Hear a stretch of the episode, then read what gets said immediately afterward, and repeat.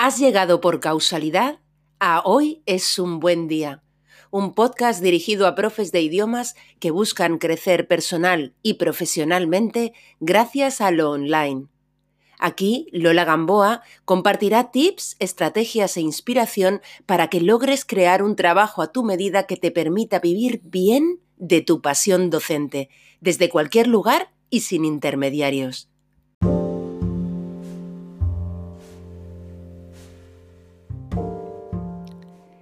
¿Estás pensando crear tu primer curso online de idiomas para dar un pasito más con respecto a tus clases particulares por Skype? ¿O quizás eh, aún estás valorando pasar del offline al online y quieres empezar con buen pie, trabajando de forma más inteligente? Bien, pues hoy es un buen día para valorar qué es importante a la hora de crear tu primer curso online de idiomas.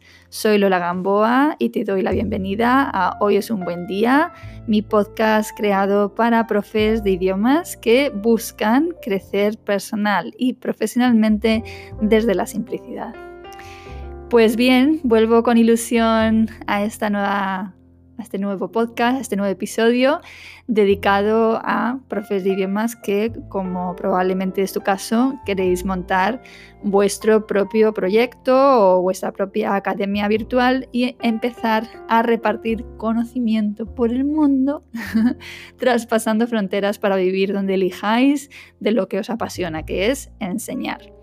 Te doy las gracias personalmente a ti por estar aquí y por transitar este camino conmigo, un camino en el que espero poder ayudarte desde mi propia experiencia a pasar del offline al online de forma inteligente, superando las clases individuales o one-to-one para crear algo propio y vivir con mayor libertad y mayor estabilidad económica sin poner cortapisas a tu creatividad ni al crecimiento de tu negocio o de tu proyecto personal. Bien, una de las cosas que más valoro de haber hecho esta transición de profe de inglés presencial a tener mi propio negocio digital de enseñanza de idiomas es precisamente la posibilidad de crear los cursos que quiero y poder ofrecerlos al mundo a través de Internet. No hay límites a la creatividad aquí, o prácticamente no hay límites, y esto de verdad que me fascina. Yo creo al 100% cada uno de mis cursos y me lo paso de lo lindo, diseñando mis contenidos, creando y seleccionando ejercicios, pero también montando la plataforma. De hecho, esta parte técnica a mí me encanta. Siempre, bueno, lo cuento mucho, ¿no? Siempre había trabajado para instituciones por lo que mm, cada propuesta necesitaba pasar por un proceso para ser aprobada. Y además la difusión no estaba en mi mano, lógicamente. Aquí, con nuestro proyecto, todo depende de nosotros. Nosotros mandamos. Todo depende de ti, porque tú mandas. Cuando siempre has dado clases presenciales, Pasar al online es un gran cambio y yo misma tuve que, superar mis propios prejuicios al respecto, ya he comentado esto en alguna, otra ocasión, pero en concreto cuestionaba cosas como, a ver, ¿cómo se puede mantener la esencia de clase en lo online? ¿Cómo van a practicar el speaking, la destreza hablada? Eh, ¿Qué pasa con el trabajo en parejas? ¿Cómo voy a conectar con ellos personalmente y lograr una buena energía en el aula? ¿Por qué me van a pagar por cursos en vídeo? Puedo asegurarte de que con un curso online puedes cumplir con tu misión de formar a la par que mantener la esencia de clase y ser, y ser fiel a tu propio estilo docente.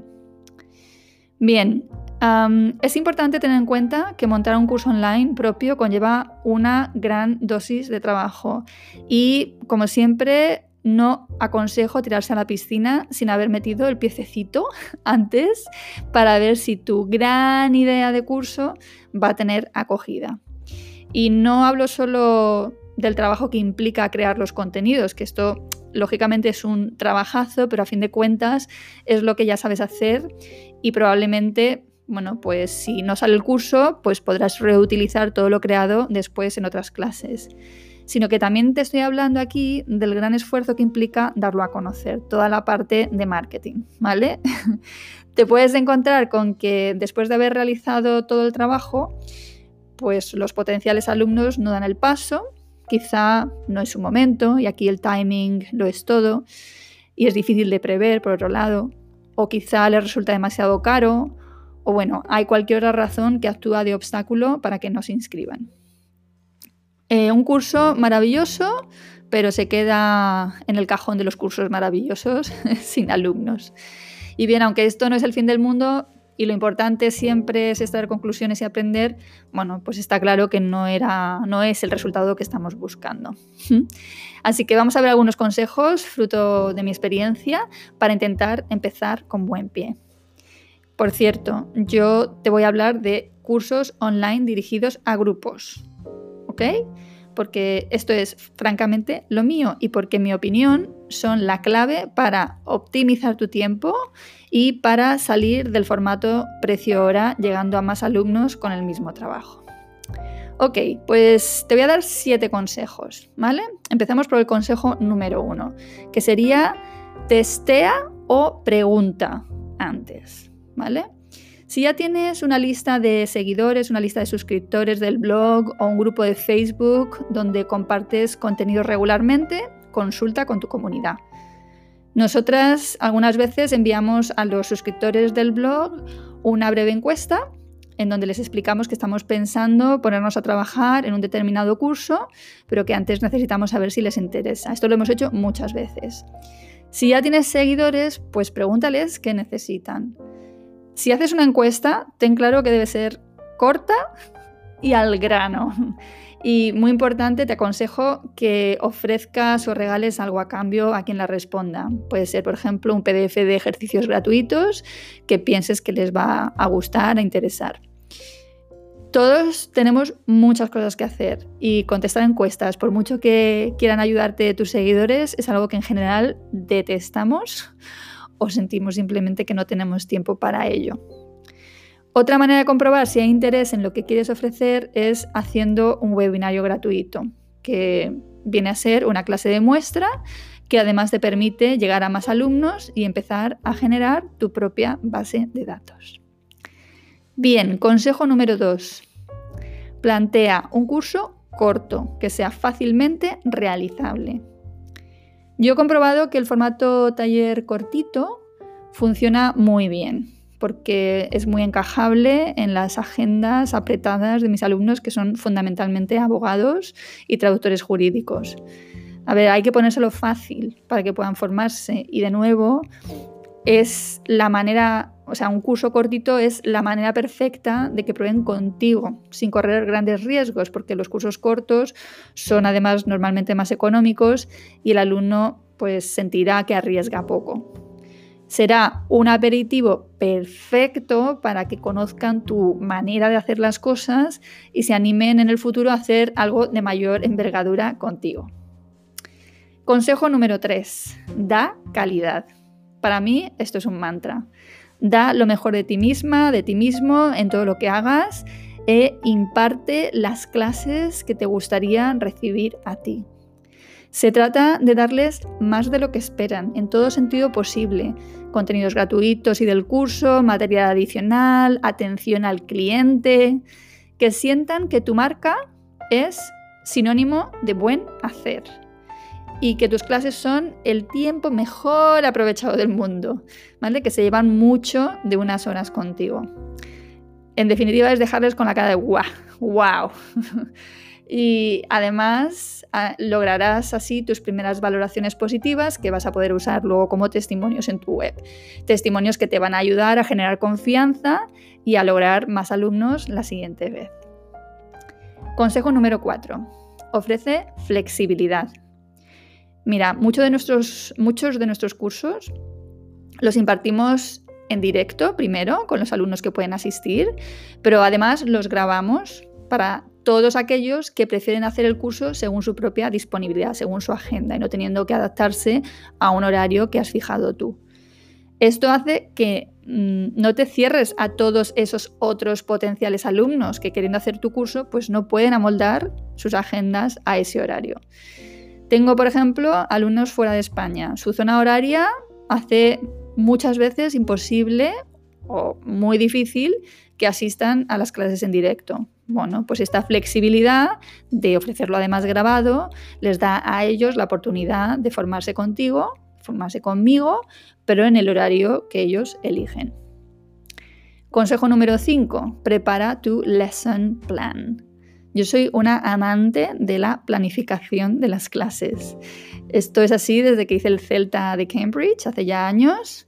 Mi lesson plan es mi fiel compañero y cada actividad que escojo tiene un sentido, tiene un orden y cumple una misión muy concreta. En lo online esto es exactamente igual y los alumnos agradecen que la clase esté tan preparada, que sea tan dinámica y que el tiempo pase sin que se den cuenta. Consejo número 6.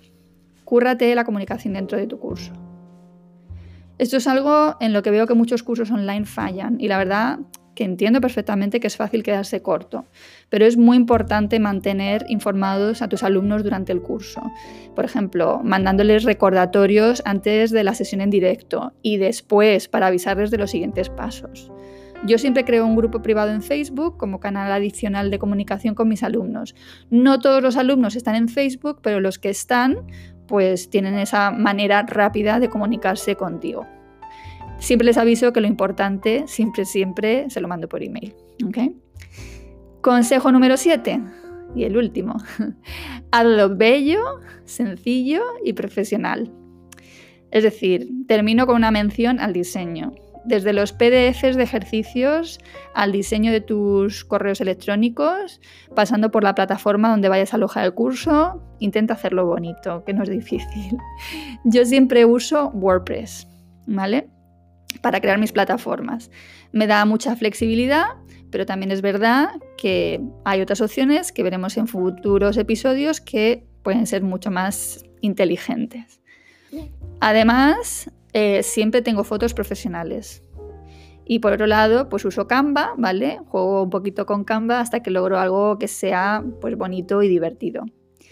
Ten en cuenta que yo enseño inglés jurídico a abogados y derecho español a traductores, que son dos disciplinas que me niego a que sean tan aburridas como de partida, bueno, pues te puede parecer. Igualmente, te aconsejo optar siempre por la simplicidad. Hay personas que son menos hábiles con la tecnología, dependerá mucho también de la edad. Y bueno, pues es importante que manejarse dentro de tu curso, dentro de tu plataforma, sea muy fácil y muy user friendly para todos. Y bueno, pues hasta aquí con este episodio he querido abordar una serie de ideas generales que espero que te ayuden a empezar a visualizar lo que tu primer curso online podría llegar a ser y a establecer principios por los que regirte. Bueno, y como siempre termino deseándote que tengas un gran, gran día.